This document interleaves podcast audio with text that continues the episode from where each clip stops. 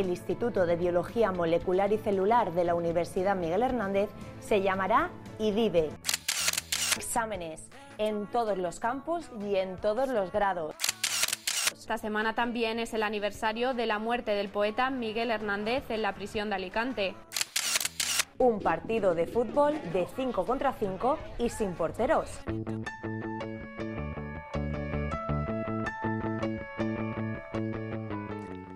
¿Quieres saber qué pasa en tu universidad?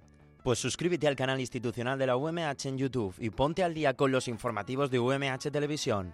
Investigación, becas, cultura, deporte, congresos de estudiantes. Si todavía no estás suscrito a Noticias UMH, búscanos en YouTube y entérate de todo. youtube.umh.es.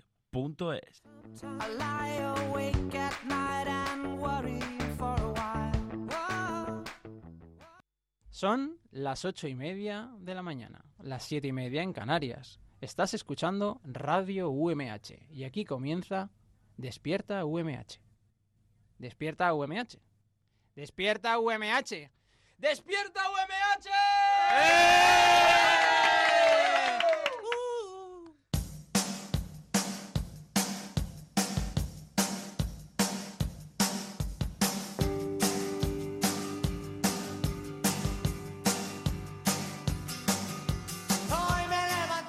Muy buenos días, muy buen miércoles, bienvenidos a Despierta UMH, el programa despertador de la radio de la Universidad Miguel Hernández. Hoy es miércoles 5 de diciembre y estamos muy, pero que muy contentos. Primero, porque mañana es fiesta. ¡Ué! Vamos, vamos, vamos, vamos, vamos, vamos, vamos, vamos, vamos, vamos, vamos, vamos, vamos, vamos, vamos. Y segundo, porque tenemos un programa cargado, cargado.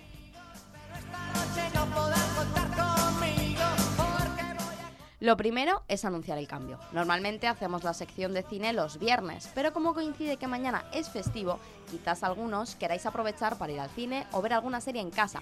Así que Miguel Moreno estará hoy con nosotros para contarnos todas las novedades de cine y televisión. Vamos, vamos. Además, entrevistamos a Rubén Baño, que probablemente os suene más si os digo el nombre de su canal tecnológico de YouTube, Just Unboxing.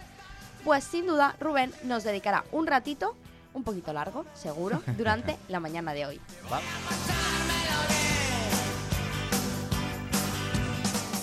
Recordad que este programa no sería posible sin el trabajo de mis compañeros Susana Bonal, Abraham Rico, José Antonio Gil, José Domingo Delgado y hoy Miguel Moreno también.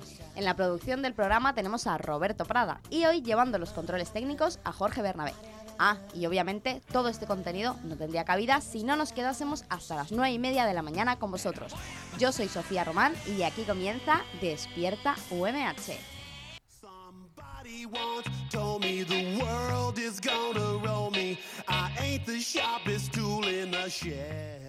Bueno, antes de empezar con la noticia, recordaros que nos podéis escuchar en la FM en el 99.5 en Elche y San Joan de Alacant, 101.3 en Orihuela y 105.4 en Altea, así como en podcast y en directo online a través de radio.umh.es. Bueno, ahora sí, muy buenos días y aprovechando que el puente está a la vuelta de la esquina, vamos a empezar hablando de una noticia que tiene que ver con Netflix.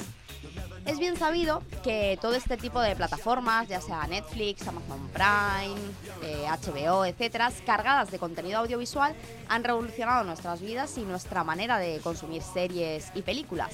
Bien, pues una de las series que ofrece Netflix es Black Mirror. Antes de nada, ¿alguno habéis visto Black Mirror? Chan, chan, chan. Yo creo que vi un capítulo. Yo dos o tres sueltos. Sí, yo vi las primeras temporadas. Desde que se emite en Netflix no, no la he visto. ¿Es de una chica que tiene una gemela? Es que sabes qué pasa que cada capítulo es independiente Mm, claro, del otro, o sea, son sí. Ah. películas. Entonces, ¿Es de futuro? Muy hardcore. ¿Tecnológico? Sí. Pues vi uno, creo. Bueno, pues también para los oyentes Ajá. y para los compañeros que no lo hayan visto, lo voy a resumir rápidamente. Porque desde mi punto de vista es una serie que merece ser, vista. ¿eh? Es, son, como he dicho ya antes, como mini películas. Es decir, que un capítulo no tiene nada que ver con el otro. Puedes verlos salteados, incluso empezar por la tercera temporada, pasar a la segunda. Porque verdaderamente lo único que tienen en común es el tema central, que es eh, un avance extremo de la tecnología. Es decir, llevan eh, todos los avances tecnológicos al extremo. Por ejemplo, eh, así rápidamente en un capítulo se cuenta la historia de una sociedad en la que no solo se evalúa la cantidad de dinero que tiene la gente, sino la cantidad de me gustas. Digamos que tú, por ejemplo, te vas a comprar un café. Entonces, la camarera, según tú cómo le hayas pedido el café y cómo le hayas hablado, te puntúa. ¿Sabes? Todos llevan como una aplicación en el móvil y te puntúa y te pone pues un 5, un 4, un 2 si has sido un mal educado. Entonces, luego, cuando tú, por ejemplo, te quieres comprar una casa en cierto barrio, ¿qué tienes que hacer? Pues, además de tener muy el bien. dinero, te exigen que tengas, por ejemplo, si el porcentaje total son 5 puntos, pues te dicen para comprarte esta casa necesitas tener 4,8.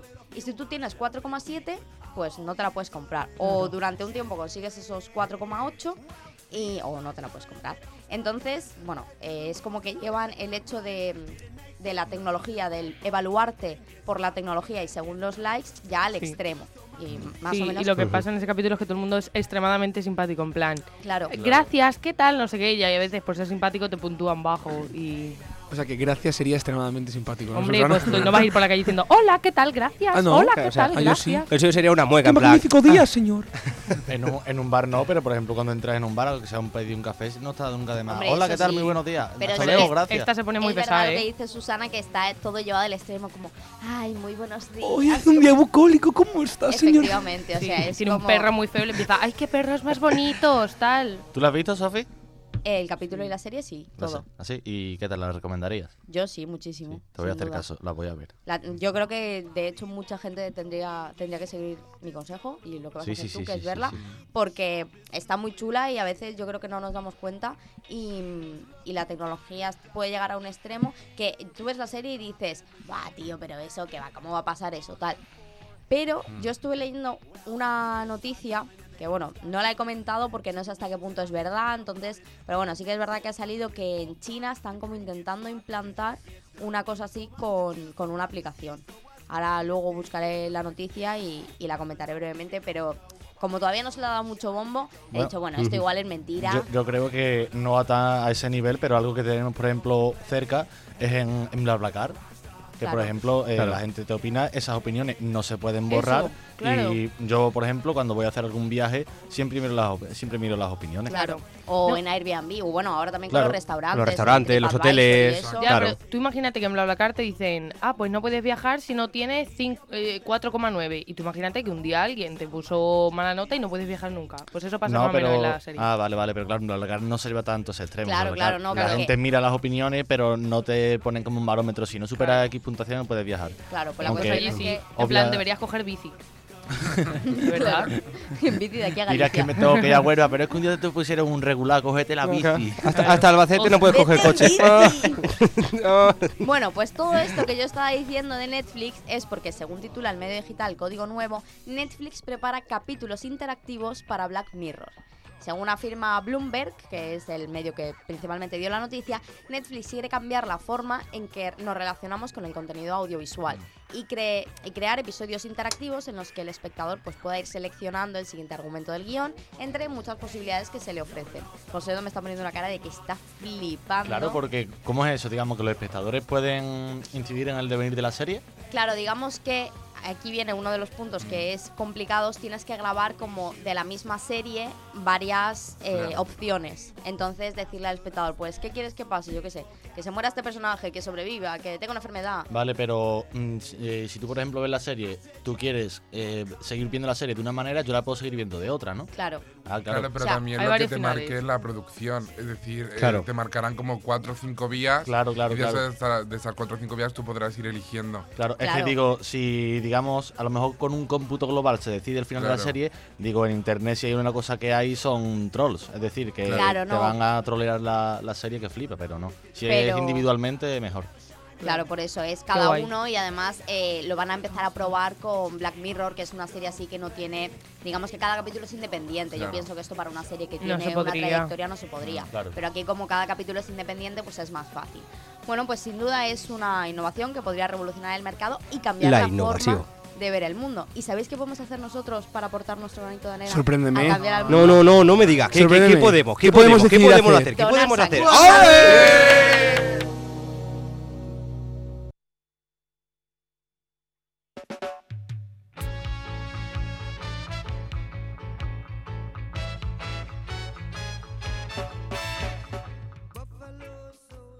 Los equipos móviles de donación de sangre estarán situados hoy miércoles 5 de diciembre en los siguientes puntos de la provincia. En Elche, en el autobanco Carrefour, de 9 y media de la mañana a 8 y media de la noche.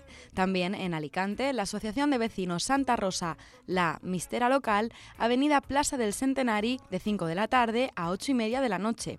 Y en el Hospital General, de 8 y media de la mañana a 9 de la noche. En San Joan de Alacant, en el Centro de Transfusión de Alicante, de 8 y media a 2 de la tarde. Y recuerda, donar sangre es compartir vida.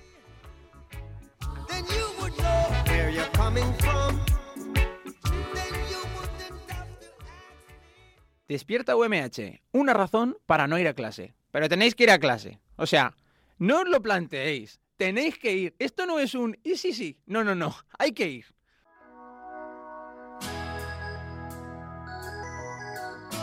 Arriba. La entrevista de Despierta UMH. La sección que más esperas. La única quizás que se hace en serio.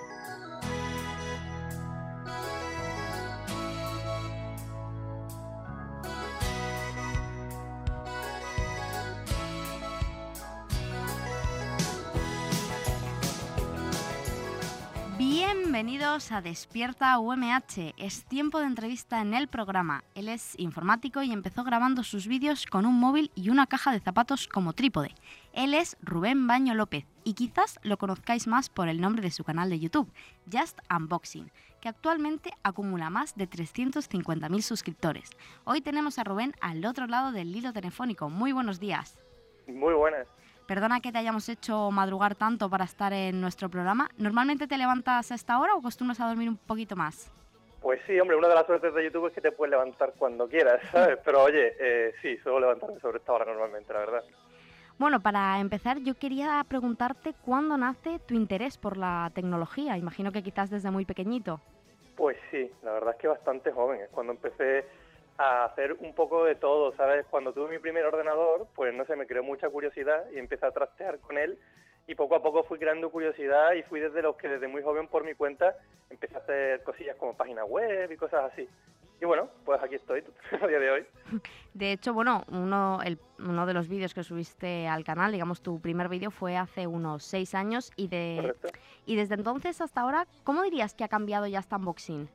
Buah, pues ha cambiado muchísimo. De hecho es que el propio nombre del canal, que es Just Unboxing, era porque mi idea en un principio era simplemente muchas de las cosillas que yo compraba por internet, que compraba en China y tal, que eran pequeños gadgets, pues quería hacer un unboxing y ya está, o sea, explicar un poquillo cómo iba. Lo que pasa es que la cosa fue creciendo muy rápido, eh, probé a hacer reviews de algunos teléfonos y vi que tuvo mucho éxito, así que me decanté mucho por ese tema.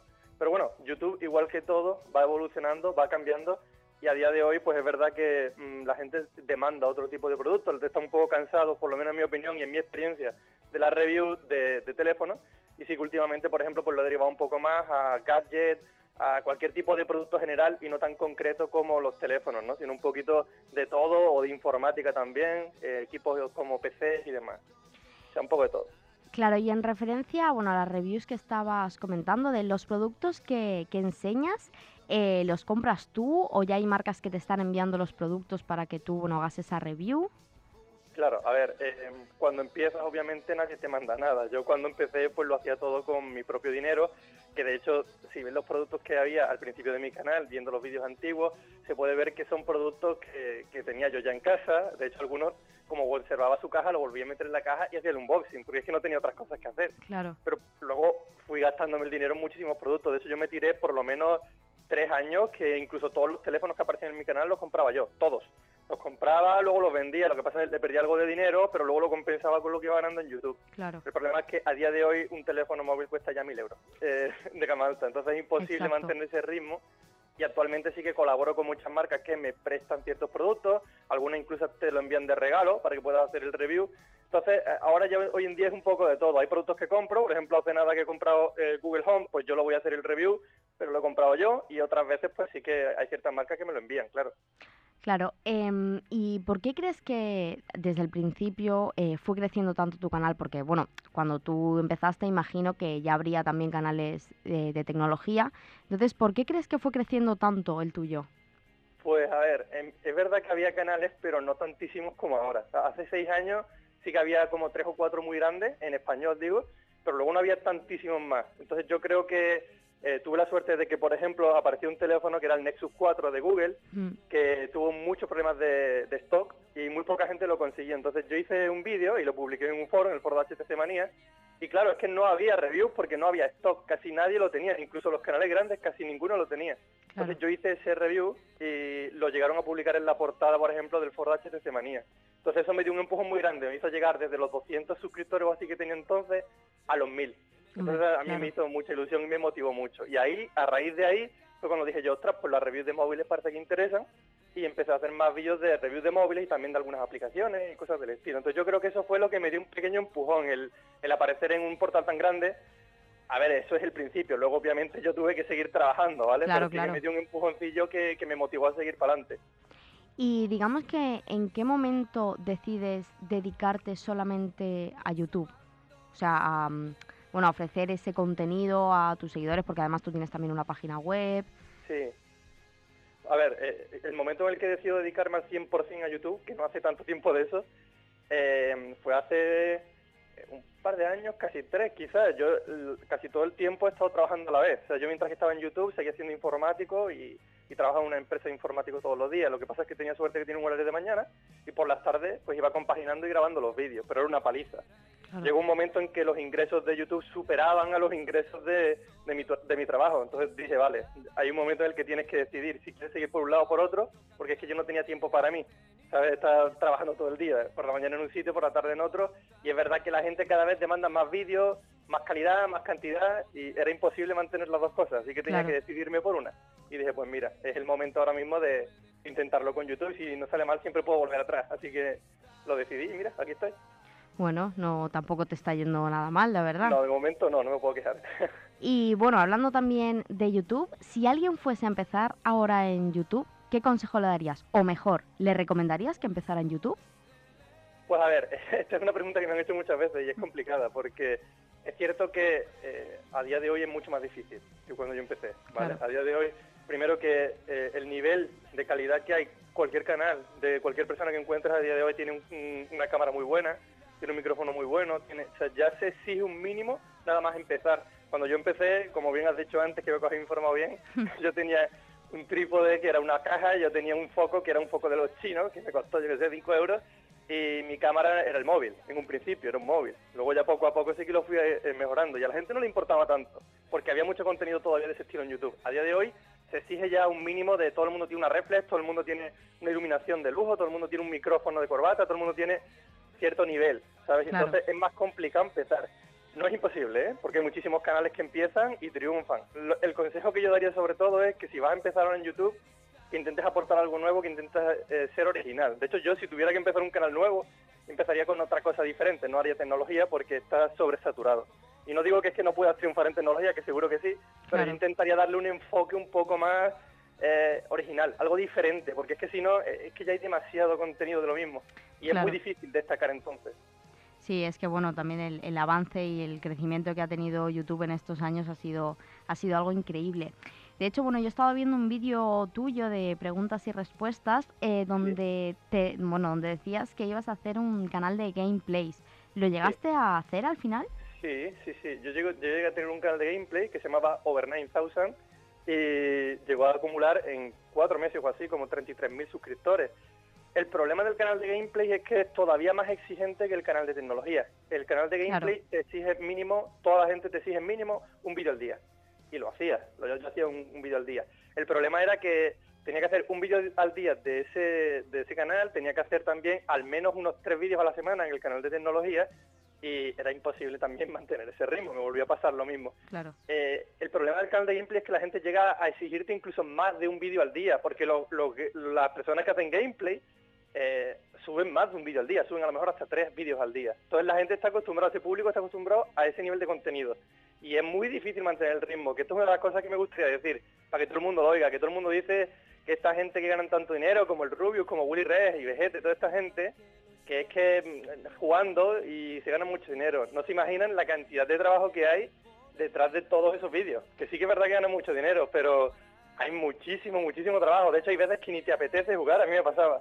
Claro. tenía que pasarme cuatro horas jugando para sacar media hora de gameplay, porque tú tienes que acortar muchas partes que no son interesantes. Para que el gameplay sea divertido tienes que quedarte con lo bueno. Y al final te tiras cuatro horas para sacar un vídeo de media hora, y si sacas tres al día, pues imagínate la cantidad de horas que tienes que jugar, luego hay que editar ese vídeo, luego hay que subirlo, en fin, que tiene mucho más trabajo de lo que la gente piensa. Claro. El tema de los gameplay. Sí, sí, ese es un tema que, bueno, yo creo que en general mm, la sociedad piensa que, que, bueno, que meterse en YouTube es, bueno, hacer cuatro vídeos y, y empezar a ganar dinero y no son conscientes del trabajo que hay detrás de edición, montaje, preparación, etcétera.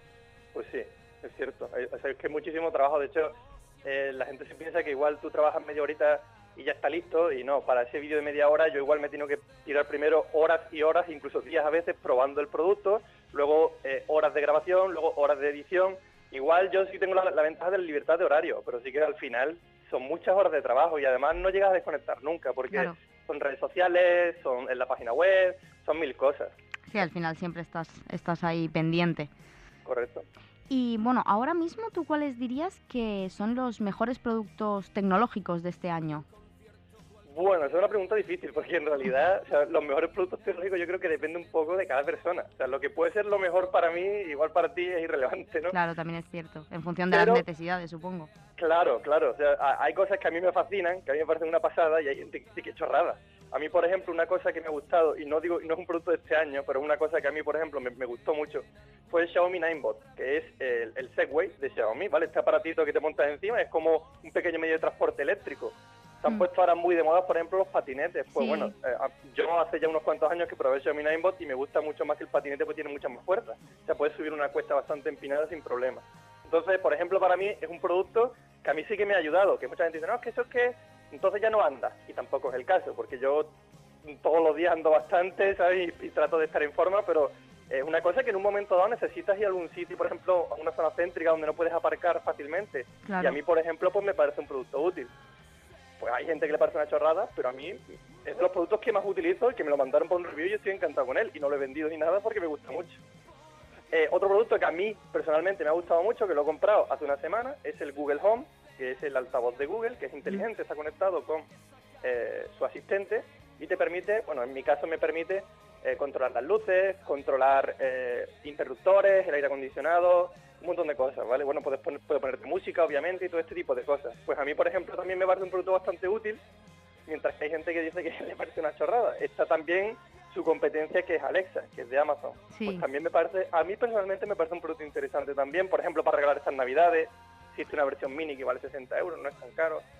A mí me parece interesante. Eh, de hecho, voy a hacer un vídeo en breve explicando un poco las ventajas que yo le veo. Pero sí que es verdad que hay gente que no le parece tan interesante. Y luego, el tema de las luces de Xiaomi, por ejemplo, es otra cosa que a mí me gusta, son tiras LED, eh, que son eh, controlables, por- controlables por Wi-Fi, por tanto, desde tu propio te- teléfono móvil las puedes controlar. Y al ser inteligentes, tienen la compatibilidad con Google Home o Alexa y puedes controlarlo también con la voz.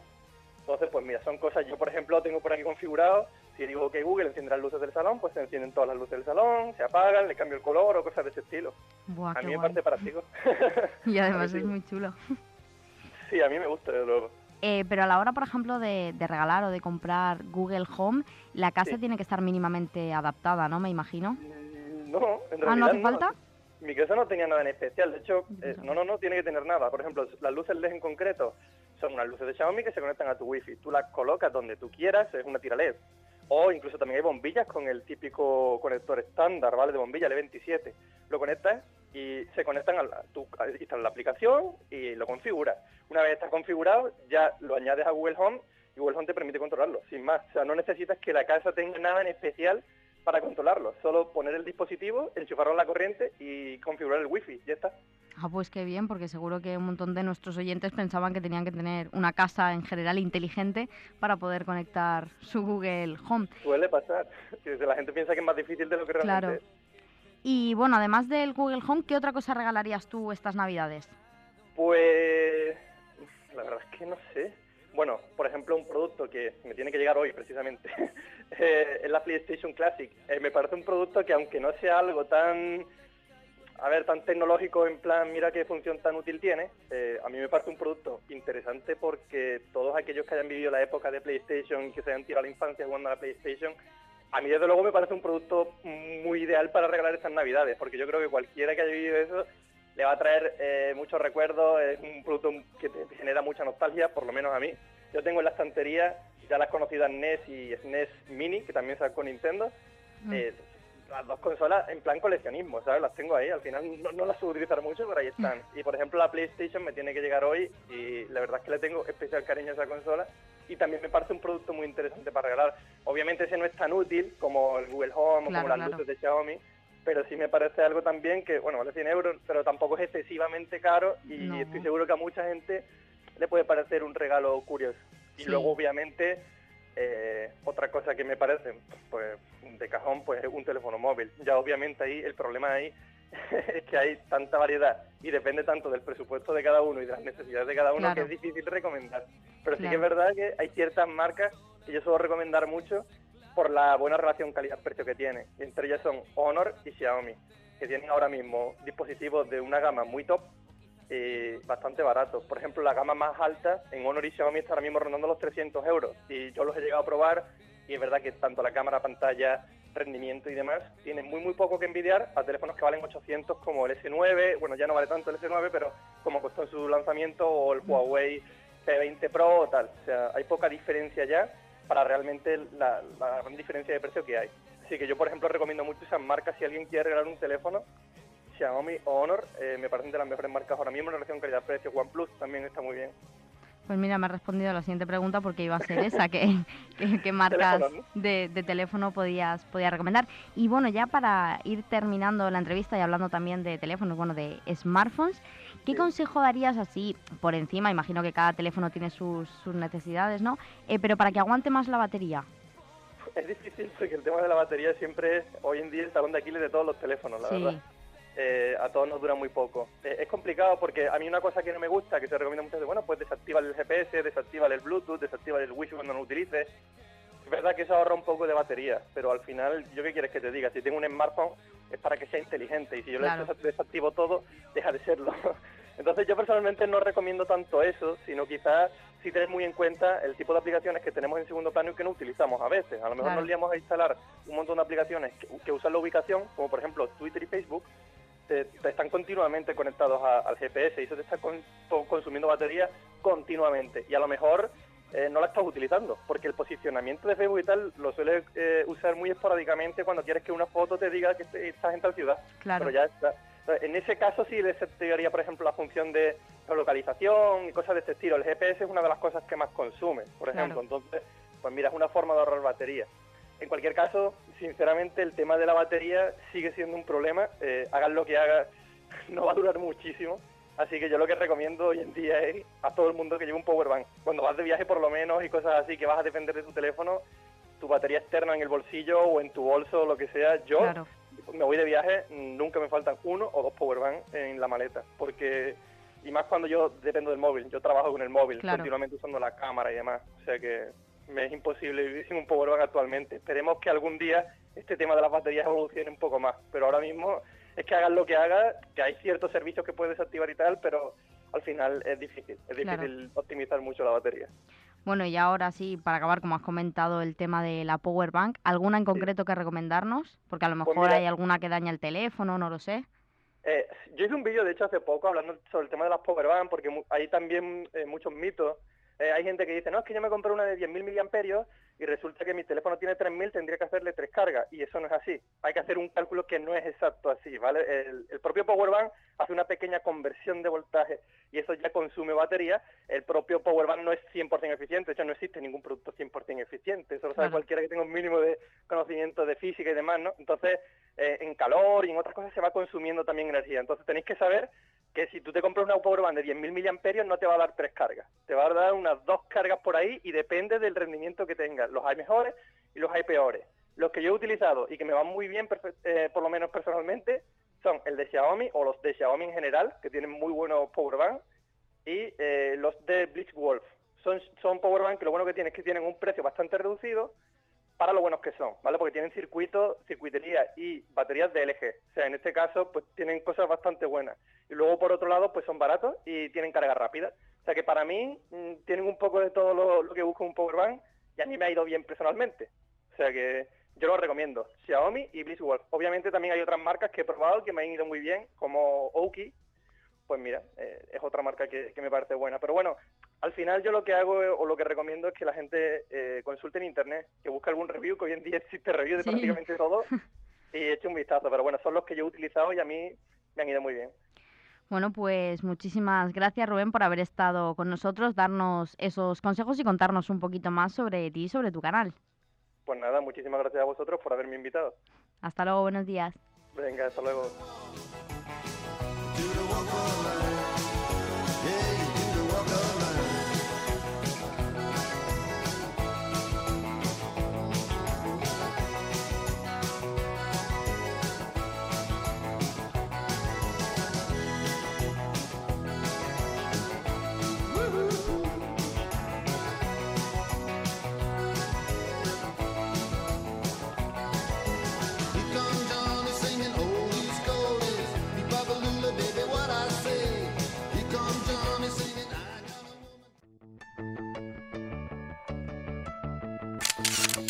El Instituto de Biología Molecular y Celular de la Universidad Miguel Hernández se llamará IDIBE. Exámenes en todos los campus y en todos los grados. Esta semana también es el aniversario de la muerte del poeta Miguel Hernández en la prisión de Alicante. Un partido de fútbol de 5 contra 5 y sin porteros.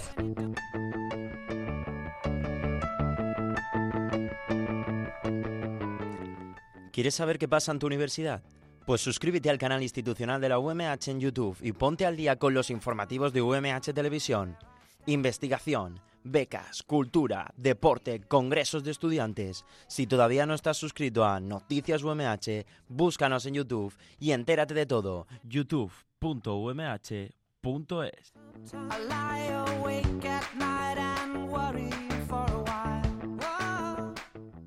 I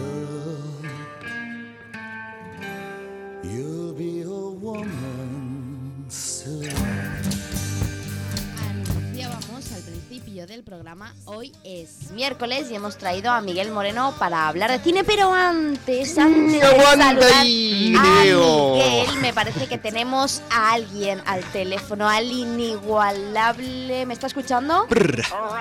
¡Oh, bien, Roberto Prada! El productor Gracias, del programa entra en directo ahora mismo en Despierta UMH a través del hilo telefónico. Muy buenos días, Roberto. Muy buenos días a todos. Hoy no ha podido venir porque está en una gala de premios que lo han nominado para... ¿Mejor panetone? No, premio Mejor a, a mejor producción de radio universitaria. ¿De los Radio Awards? Correcto. ¿Cómo estás, Roberto? ¿Cómo te has levantado?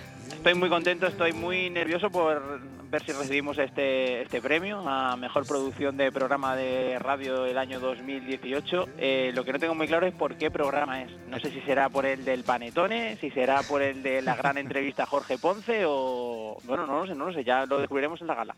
Puede ser también por, por el programa de hoy porque tenemos una sorpresita, Roberto. A ver, ¿qué pasa? ¿Cómo estás levantado por la mañana? ¿Estás bien? Bien, bien, bien. ¿Sí? Me he levantado lo, lo normal, o sea, sigo teniendo las extremidades y esas cosas y correcto todo. Un detalle. Venga, vale, hasta luego.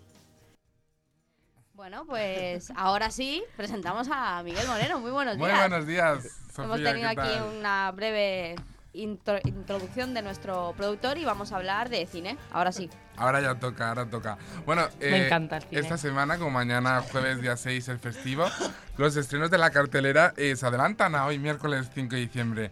Y bueno, pues os traigo las mejores opciones para ver este puente. Esta primera opción que os traigo, este primer estreno, es para los amantes de la animación y de la franquicia Disney. Ralph, rompe internet. Vamos a escuchar el tráiler. A mí no me gusta mucho. ¿No? ¿No te gustó la primera parte? Eh, no, la verdad que me parece fatal, pero bueno, vamos a escuchar el trailer, a ver. Muy bien, vamos a enchufarte. ¿Wifi? ¿O es wifi? ¿Por qué no entramos a ver? ¿Hola? ¿Hay alguien aquí? Y ya estamos online. ¿A dónde vas? ¡Espera! ¡Becker!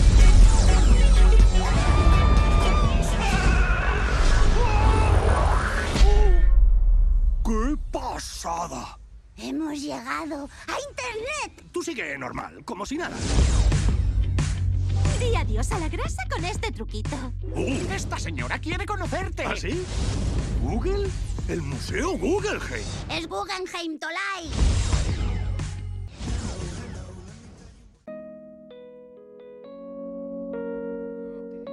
Han pasado seis años desde que llegó a los cines esta primera parte de Romper Ralph.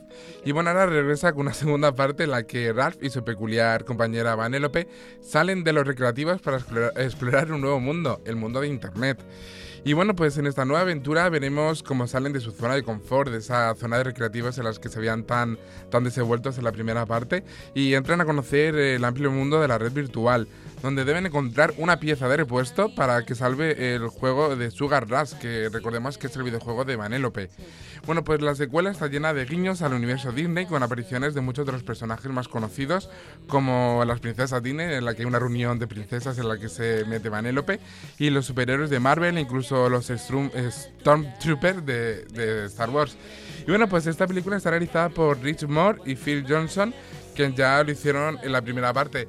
Y bueno, yo creo que es una maravillosa opción para los amantes de la animación, como he dicho, no solo para los niños, porque yo soy un fiel defensor de que la animación no está hecha para niños, sino que está hecha para nosotros, para, para todo el público en general. Qué bonito. Y me ha quedado bonito, ¿no, Bravo, Susana? bravo. Y claro, entonces eh, yo de- sin duda eh, mañana día de puente es una opción que veo muy viable de ir y de hecho voy a ir a verla. Eh, ¿Tú sabes si hoy por ser miércoles es el día del espectador o al ser fe- festivo mañana Claro, no? eso depende de, de todo cine, pero suele- en víspera suele ser que no. Ya. Tiene pinta de, Tú nunca de vas que al no. cine, ¿eh, Jojise? No te pega. Pero es que Pero ya- porque desde que quitaron el Cinemascope ya no. No, pero te lo juro, ¿cuál fue la última película que viste en el cine en tu Titanic. vida? El Cascanueces. Eh, es que el Esa cine- fue la semana pasada. Claro, se Sinceramente- estrenó la semana pasada una nueva versión del Cascanueces. Pues eso, la semana pasada, Susana. Es que como no vine la semana pasada no pude adelantar Claro. los estrenos. Es que hablamos del Grinch, de viudas, de cadáveres y no me acuerdo de qué. Es que sinceramente el cine lo veo como algo social para decir, bueno, sí, voy al cine, pero algo para ir cada semana teniendo la posibilidad de poder verlo en, en tu casa, no, lo pero comparto no lo ves tanto. en tu casa, lo ves a los tres meses. O dos. Ya, pero tampoco tengo por qué ver esta película ya en este fin de semana. Puedo Porque esperar no- tres no eres meses muy y de- veo la de. no eres muy de- Pero el cine hay que saber disfrutarle. Vemos que Jorge no sabe disfrutar. José Antonio Gil tiene tiempo para ver películas. No. Esa es otra también. No, prefiere invertirlo en tomarse favor. algo. Claro, también. O, Eso. o ir al teatro. Deberías empezar a tenerlo, ¿eh? ¿Qué teatro? ¿De Si tampoco vas. Bueno, es. Porque sí, cere- sí. cerebralmente vas a acabar reventado. ¿De qué? De, de tanto estrés, tienes que tomarte un cine. No, una- y luego también, por ejemplo, están los conciertos. O sea, son Claro. diferentes planes culturales. También. Ir a museos. o Que sea- está muy bien, pero estábamos hablando de romper Ralph y esto se Claro, nos sí, sí, ido. Vamos a dejar un poquito de hacer bullying Bueno, eh, os comento, como Roberto Prada no, no está, el productor, le habíamos llamado, pero no, eh, al final. no- Hoy no tú querido- eres- no ha querido hoy tú eres el crítico. Hoy yo soy el crítico, no, el que comparte las opiniones de los críticos. Eh, estoy aquí ahora mismo en Phil Affinity, que esto parece que está muy bien. Film Affinity. ¿Y qué, qué opinan en Y nada, Affinity? todo, todo opiniones buenísimas, o sea, todos verdes, o sea, todas las opiniones que hay aquí, que hay lo menos Es que no hay nada malo que decir todas verdes. Mira, titular chulo. Por ejemplo, esta sí que es cortita y no me atraganto leyéndola. Eh, Moore y Johnston, porque leo la de inglés, tío. Moore y Johnston logran que se desarrolle de forma entretenida en un mundo virtual con muchos matices y lleno de elementos creativos coloridos. Sí, eh, de colorido es verdad. Claro, y también hay muchas referencias al mundo actual, como hemos dicho, Google. hemos visto que, que había escenas en las que le sale la típica esta de esta chica te quiere conocer, eh, que cómprame esto. Entonces eh, yo creo que va a ser muy interesante de verla, de cómo han adaptado el, el mundo de internet, perdón.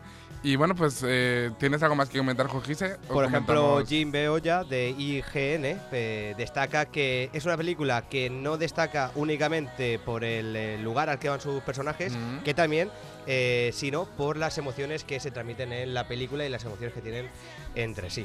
Entonces yo creo que eso siempre es un punto a favor, que se Exacto. recurra más a las eh, emociones y no tanto a, a lo que ocurre en la película. Exacto, pues como hemos dicho, es una maravillosa opción para, para este fin de semana. Yo ahora quiero verla, ¿eh? Ahora ya te ha salido ese gusanillo, ¿no? De ir al cine y no esperarte a verla en casa. Susana, ¿vamos? Eh, sí, si invitas tú, sí. No, venga, sí, va. Vale, vale, vale. Solo Susana. Eh, Bueno, espera, hacemos que una quedada. Yo tenía pensado ir mañana, así que mañana vamos todos al cine. Mañana no te vale sí. más. Susana. Bueno, Susana, no hay que ser rata en esta vida. No, pues pero dí- díselo a quien me paga. Hay que invertir en cultura. Invertir en cultura es invertir en futuro. Pero pues, Exacto. se supone que van a bajar el IVA, ¿no? No, el IVA ya lo han bajado, lo que han bajado es el precio de las entradas. Claro. Cuando quieran que, que la bajen, ¿eh? Eso, no hay ningún el, problema. el gobierno ya ha hecho su parte, ahora falta Claro. que los cines hagan, hagan la suya.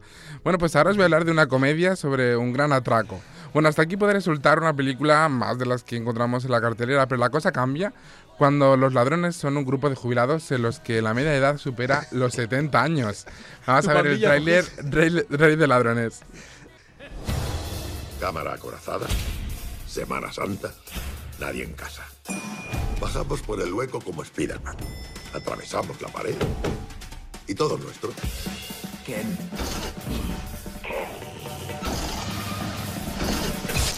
Considerado ya el mayor robo en la historia del Reino Unido. Piensan que no tienes agallas. No soy tan cretino como para dejarme atrapar otra vez.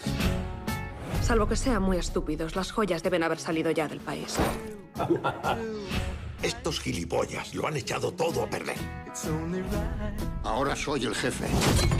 Te voy a destrozar. Dani es un poco psicópata. ¿Esto es todo? ¿Has dado el cambiazo? Viejo marrullero. Bueno, pues Brian Reader eh, fue famoso ladrón en su juventud y ahora es un viudo de 70 años que lidera un atraco sin precedentes en la conocida compañía de depósitos londinense Hatton Garden Safe Deposit. Bueno, pues para llevar a cabo este golpe reúne a una banda de delincuentes inadaptados, todos entre la de entre 60 y 70 años y usarán sus habilidades de ladrones de la vieja escuela para planificar un atraco valorado en 14 millones de libras en joyas, dinero, durante las vacaciones de Semana Santa. Bueno, pues haciéndose pasar por operarios de mantenimiento, entran en el depósito, neutralizan las alarmas y proceden a perforar un agujero en la pared de la cámara acorazada. Cuando el atraco llega a conocimiento de la opinión pública, se desencadena una fiebre de especulaciones, etc. Y bueno, hay que destacar que en Rey de Ladrones no ocurre como en La Casa de Papel, que va sobre un atraco pero es pura ficción. Esta película está basada en la historia real sobre el mayor robo en la historia de Reino Unido. Sí. Sí, Jojise, Jojise nos puede contar porque estuvo allí y hizo ese robo. Sí, fue, fue un robo apasionante. O sea, si me dieras a elegir el top 5 de, de robos, me, me quedaría con ese por la experiencia y la adrenalina que vivimos en él. No, oye, pero qué guay que esté basada en hechos Sí, esto, reales. esto pasó, una pandilla de, ¿De abuelos? de abueletes eh, hicieron el mayor robo de, de Reino Unido. De una farmacia. Me parece maravilloso.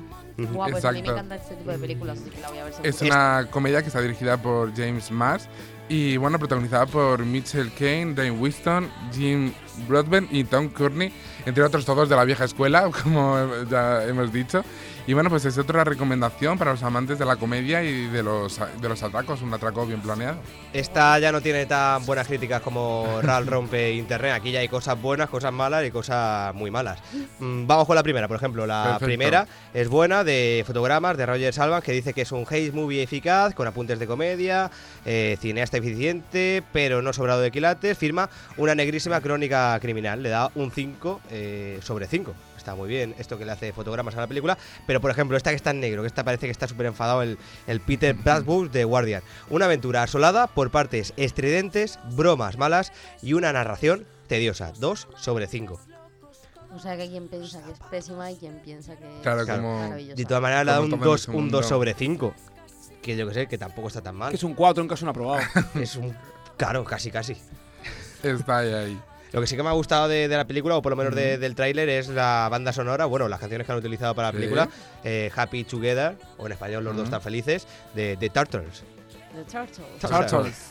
Bueno, ¿y cuál es la siguiente recomendación que tenemos? Pues ahora os traigo una nueva adaptación cinematográfica basada en el mítico héroe y forajido del folclore inglés medieval Robin Hood.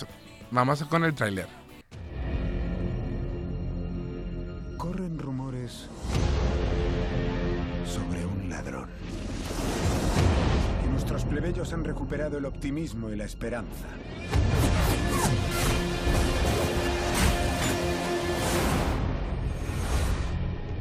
Si me lo permiten, propongo una recompensa. Mil a la semana hasta que alguien le dé caza o lo mate. Nunca había visto a nadie como tú. Miras a la muerte a los ojos. Por eso te elegí. ¿Quién crees que es ese ladrón? Somos nosotros. ¿Eres una admiradora? Tiene sus cualidades. Bueno, pues cuando el joven Robin Hood, eh, interpretado por Taron Egerton, regresa a su hogar endurecido tras luchar como guerrero en las cruzadas, descubre un reino en el que la corrupción es la moneda de cambio de, de la corona inglesa.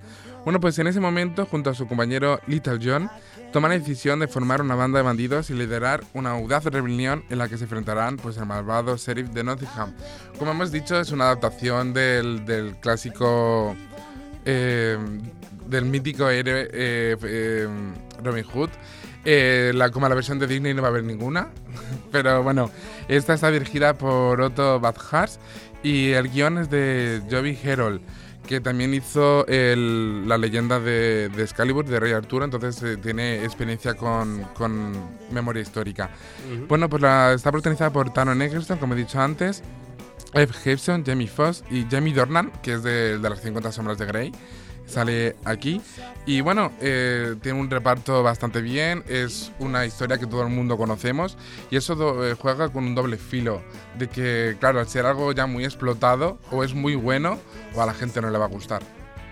Claro, yo creo que le ha pasado factura porque las críticas no son ni mucho menos positivas, sí que son todas malísimas, todas ahí en rojo. Eh, por ejemplo, este Todd McCartney, que, McCarthy, que le, le da el humor, dice... Ha salido peor de lo que imaginábamos. En un mundo justo, todos los participantes de este desastre deberían sufrir algún tipo de penitencia pública. Ni corto ni perezoso, ¿eh?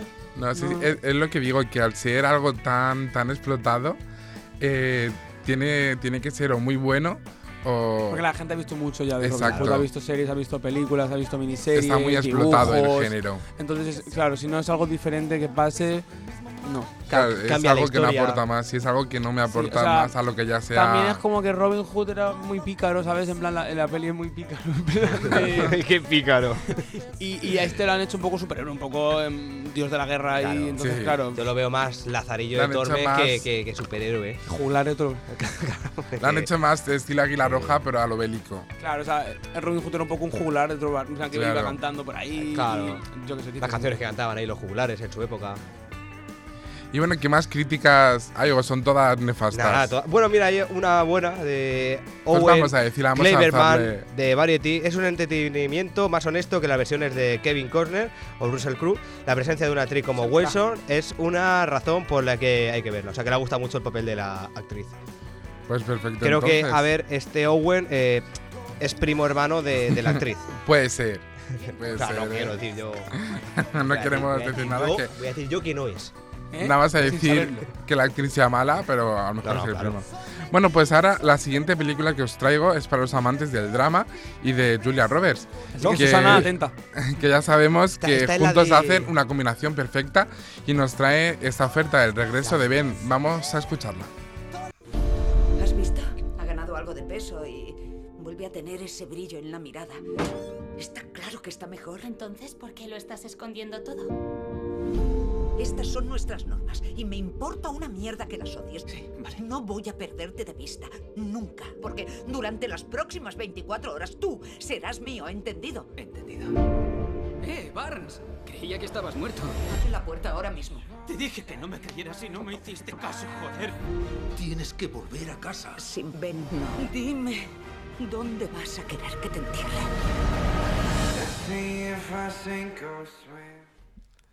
Bueno, pues en este film inspirado en hechos reales se nos presenta a Vin Barnes, que es un adolescente encantador pero problemático, que vuelve a casa por sorpresa a la víspera de Navidad, un poco como el anuncio Por del almendro. Navidad. Y, pero no viene a traer precisamente los regalos de Papá Noel. No trae turrón. no ni trae turrón, no trae. La única persona que le recibe con los brazos abiertos es su madre, Julia Roberts. Pero claro, su hija, eh, su hijo se encuentra en peligro y las próximas 24 horas desde que regresa a Ben serán cruciales para el transcurso de la vida de esta familia. Yo creo que la gran magia de, de la película estará justamente en el papel de la madre coraje que interpreta Julia Roberts, aunque por el tráiler se ve un poquito floja la película. Es bastante floja, Ayer es lo más. vimos, Abraham y yo. Y bastante floja. Lo único que yo pienso que puede salvar la peli es Julia Roberts. Exacto, porque la gente que, vaya al cine y vea la cartelera y vea a Julia Roberts, lo que le estaba comentando a Miguel antes, es como signo de, can- de calidad. O sea, Claro, una claro. peli en la que salga Julia Roberts, una actriz con mucha trayectoria, la gente la, la engloba Sí, con la creo calidad. que el punto No fuerte es, es Julia Roberts. La interpretación, sabemos que Julia Roberts desde Pretty Woman es hiper conocida. Y yo creo que es el punto fuerte de la película, el papel también de Madre Coraje, que también está un poco sobreexplotado ese papel, como ya lo vimos con el, el del Padre Coraje que hizo. El, el de los yogures, ¿cómo se llama? Coronado. Coronado. Hizo Coronado hace poco sí, también sí, en, sí, en la sí, un película Tu peliculón, Hijo. ¿no? El de Padre Coraje, madre mía. El de, no, es el de tu hijo, que creo que vosotras la sí, de visteis. este Y bueno. Hace mucho Todavía tiempo- no la he visto, pero bueno, vosotras sí que la visteis. Eh, ¿Recomendáis algo a los espectadores Eh, de yo tu sé, hijo? ver, ¿Tú también que la viste, Sofía? Pero el guion, hay poco guion, ¿eh? Sí, No a Sofía mucho. tampoco le convenció mucho. No, a mí no no me gustó mm, básicamente porque hablaban súper poco, las escenas eran como muy lentas, Lentas. y además estoy súper en contra del final, no lo voy a contar porque no quiero hacer spoiler a nadie, Muchas pero gracias, por una Sofía. parte eh, entiendo el final, o sea, entiendo que sea así, Ujú. pero por la otra creo que, que es totalmente incorrecto y que debería haber tratado de dar ejemplo. O sea, la gente Claro. ya cuando lo vea juzgará por sí misma, pero, pero bueno, Mm. eso que a mí no me gustó por eso. Bueno, y volviendo al regreso de Ben, eh, Juan Gisa, ¿qué dice tu amiga Film Affinity sobre. verdad sobre ella? Pero, por favor, ¿nos puede leer las críticas británicas? ¿Nos apetece? Solo las británicas. Hoy estamos un poco anglosajones hoy. Mira, pues vamos, vamos con David Haley de IndieWire. Eh, las, excelencia, las excelentes actuaciones de Lucas Hayes y Julia Roberts, ese sí que he dicho bien, guían a este crudo y sobrio drama sobre la adicción. Los adictos mienten constantemente, pero esta película no. Ah, mira, pues le, la Le da, le da buena. De hecho, casi todas son muy buenas, por lo menos todas están en verde y tienen una nota a partir de, de 3 sobre 5, pero hay una que eh, pues no, no es tan positiva, es de Nando Salvá, de diario El Periódico, este ya es castellano, es español, eh, dice, va perdiendo credibilidad a medida que va dejando de ser un drama de cámara para convertirse en algo parecido a un thriller. Eh, y sobre todo destaca lo que estáis comentando ta- eh, vosotros. En todo momento, eso sí, Julia, eh, Julia Roberts deslumbra. O sea, destaca ese papel que de, Julia de Roberts una Julia Roberts, Roberts. que es un vino tinto, que, que- que envejece de maravilla. ¿eh? Es que si por ella fuera es que no pasa el tiempo, no pasan los años. Y 60 años tiene. no, pero es una, es una actriz que cada vez, eh, para mi gusto, cada vez es más buena porque cada vez es más madura, es más interpretativa y, y es signo de calidad. Y lo bueno que ahora puede hacer otros papeles, ya se está viendo, ¿no? Eh, otros papeles me refiero Claro, a antes que... hacía de jovencita, ahora ya va haciendo de jovencita, madre, dentro de poco o- podrá hacer de abuela. O ya de, de mayor que quería ser una jovencita, ahora ya, pues bueno, Claro, de mayor. o sea, como Meryl Streep. Eh, Effective Claro. Wonder. Effective Wonder. Se van reinventando, se van reinventando. Claro, no te queda otra. Bueno, y, y estrenos, lo que son estrenos de películas, ¿nos queda alguno más? No nos queda ninguno, bueno, hay muchos más que comentar, pero estos eran los más principales. Bueno, ahora pasaremos a comentar el resto de, de cosas. Eh, ¿Por dónde empezamos? Una, cosilla, es que hemos abierto, bueno, en, en Instagram esto de que puedes enviar tus respuestas o tu comentario.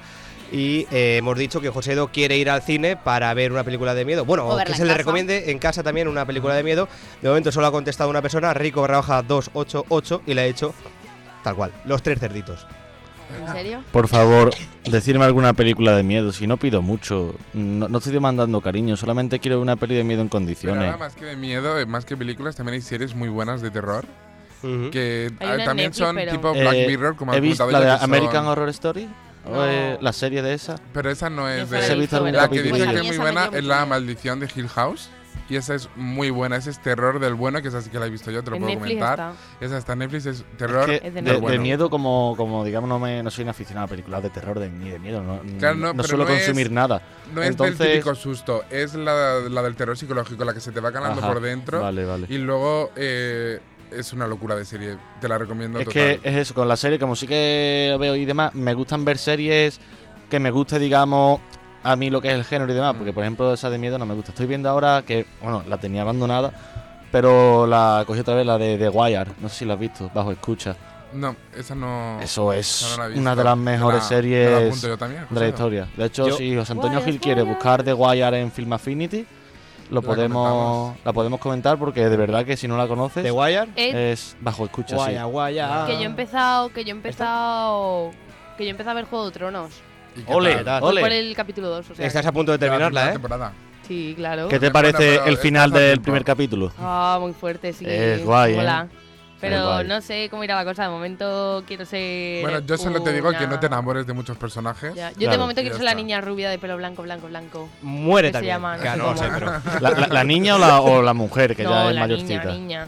De pelo rubio. Sí, blanco, de Será- pelo blanco. Que Ah. Daenerys. Sí. Daenerys Targaryen. Pero bueno, Pero niña, niña. Bueno, se supone que tiene 11 años, ¿no? no. Sí. Creo que tiene un poquito más, ¿no? No, en la primera capítulo no. ¿Ha hecho la comunión o no? ¿Ha hecho la comunión? Creo que no. Es que creo que su religión no se lleva Ah, a vale, eso. vale. Eh, bueno, en cuanto a The Wire, dicen que es una. Bueno, por ejemplo, Enric González de Diario El País, una de las mejores series de todos los tiempos, una auténtica obra maestra. O sea, yo creo que no hace falta decir más. Y ya antes de, de irnos, quería comentar un estreno de Amazon Prime. Como sabéis, las plataformas de streaming están en, en pleno auge. Y bueno, pues Amazon Prime se ha lanzado a, su, a crear su propia plataforma y va a hacer su propia serie original española. Sabemos que Netflix ya tiene varias originales españolas, HBO también tiene pendiente de, de rodaje varias, pero Amazon Prime estrena este viernes día 7 su primera serie española que está rodada por los estudios de A3 Media, los estudios de, de Antena 3 y que luego se podrá ver esta serie en canales de, de A3 Media, pero en principio es una serie original de Amazon Prime. Y bueno, se trata de una comedia romántica creada por Javier Veiga, que también fue el creador de Jim Tony, y está producida, por, como he dicho, por A3 Media. Y bueno, la división, eh, en ella conocemos la historia de Javi y Marta, que son interpretados por el propio Veiga y Marta Azas, eh, bandolera, y son dos personajes muy diferentes, pero que tienen un objetivo común, ser padres. Pues ambos personajes iniciarán una búsqueda exhaustiva de la pareja perfecta con el fin de, de procrear, introduciéndose en el mundo de las citas, citas online. Bueno, pues hasta que sus caminos se crucen. Pues acompañado a los protagonistas veremos a intérpretes como Juan Ibáñez, Kira Miró, Mariano Peña, Alicia Rubio, etc.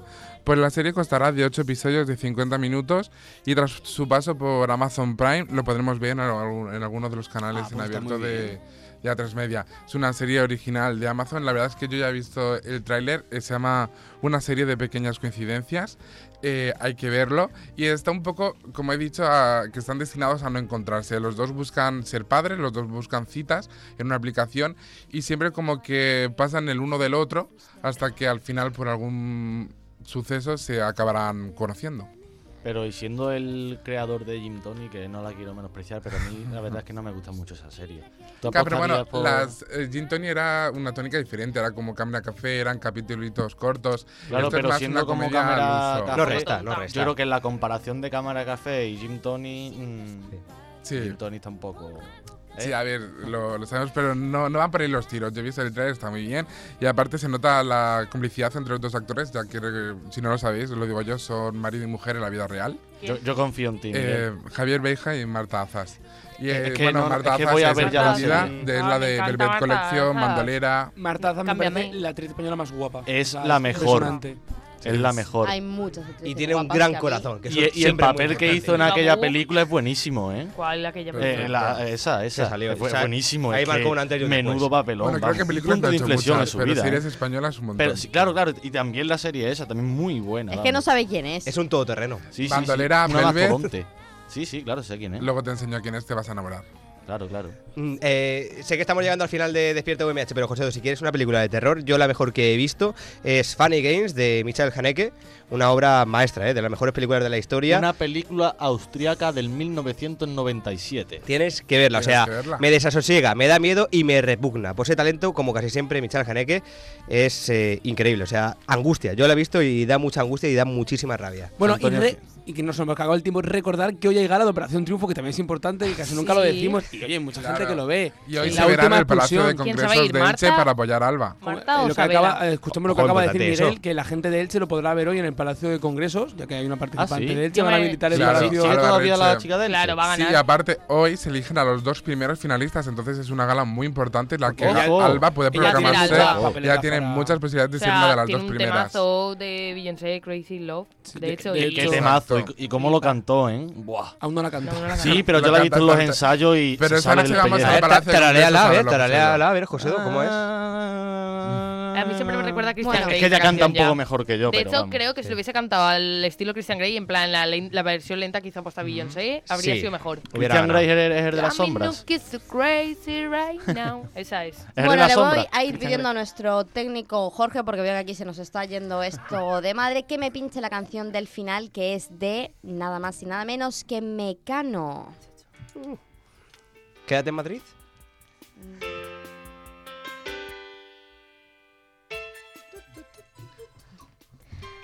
No, no es quédate en Madrid, José Antonio, es que José me ha hecho una broma malísima que me ha costado entender. ¿Cuál, entonces- cuál, cuál, cuál? Nada, que le he dicho, el técnico me pincha la canción y él ha empezado a pincharme la mano con un bolígrafo. Entonces yo lo estaba Ah. mirando con cara de, de qué estás haciendo. Bueno, no hacía falta que la audiencia supiera lo que he hecho, Sofía. Bueno, pero por mi cara sí, hacía falta que lo supiesen los compañeros y por tanto la audiencia. Ya son casi las nueve y media de la mañana y nos tenemos que marchar. Gracias a todos mis compañeros, José Antonio Gil, José Domingo Delgado, Abraham Rico, Susana Bonal y Miguel Moreno por hacer posible este programa. A nuestro productor Roberto Prada y al magnífico técnico Jorge Bernabé, que siempre nos saca el programa adelante. Pero sobre todo, gracias a vosotros por escucharnos. Disfrutad mañana del puente y nosotros nos vamos ya.